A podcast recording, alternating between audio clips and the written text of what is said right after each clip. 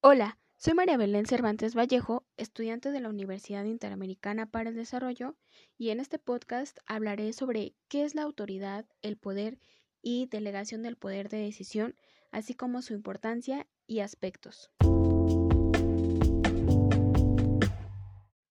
Para comenzar, la autoridad en general es la facultad que se tiene para ejercer el mando, es decir, esta es el derecho que se le otorga a una persona para dar órdenes. Por otro lado, la autoridad administrativa es el derecho de dirigir a otras personas por su posición o puesto dentro de una empresa, para poder lograr los objetivos de esta.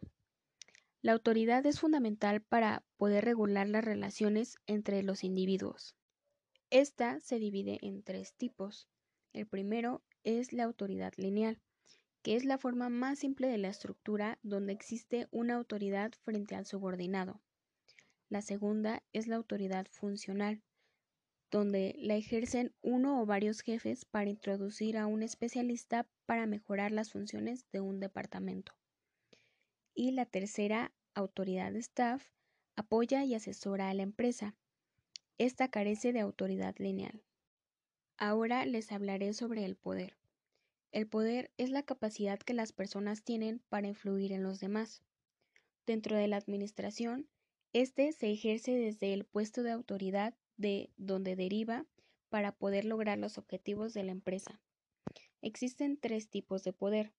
El primero es el poder legítimo. Este se obtiene por el puesto que se ocupa. El segundo es el poder de experto, que se da a partir del conocimiento o experiencia que tienen las personas.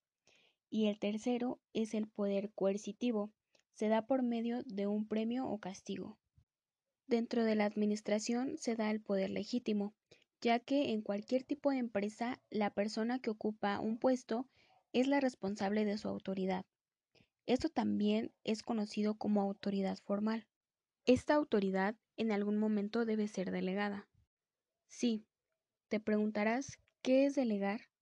Delegar es la facultad que se da a una persona para que tome decisiones, resuelva problemas, ejecute tareas, entre otras cosas sin necesidad de consultarlo a otros. Aquí se comparte la responsabilidad para poder cumplir con su función de delegar. Por ello, es necesario dar confianza, apoyo y credibilidad al subordinado, lo que también puede generar que se pierda el control de un área específica. Al momento de delegar, es necesario otorgar el mismo nivel de autoridad y responsabilidad. No delegar la autoridad absoluta ante un jefe y cada uno de los subordinados responde solo a un jefe. Todo esto es para que la delegación de la autoridad sea de manera eficiente. Hay cinco niveles de delegar. Nivel 1. Haz exactamente lo que te pido. Es ejecutar las actividades tal como se han encargado. Nivel 2. Investigar y reportar. Es investigar algo para discutir las opciones, pero la decisión es tomada por otros. Nivel 3. Investigar y recomendar. Recibir recomendaciones de una persona confiable, pero se puede denegar o aprobar dicha recomendación. Nivel 4. Decidir y reportar. Se toma la decisión sobre un determinado proyecto y se deben reportar estas decisiones con respecto al proyecto. Y por último, nivel 5, decidir y no reportar. Se encarga la tarea a la persona con mayor conocimiento en el proyecto determinado para que tome las decisiones y solo se valorarán los resultados finales. Como conclusión, tanto la autoridad como el poder y la delegación son fundamentales dentro de la administración de una empresa, pues a partir de estos se van a generar y dirigir actividades específicas dentro de cada departamento para poder lograr los objetivos establecidos.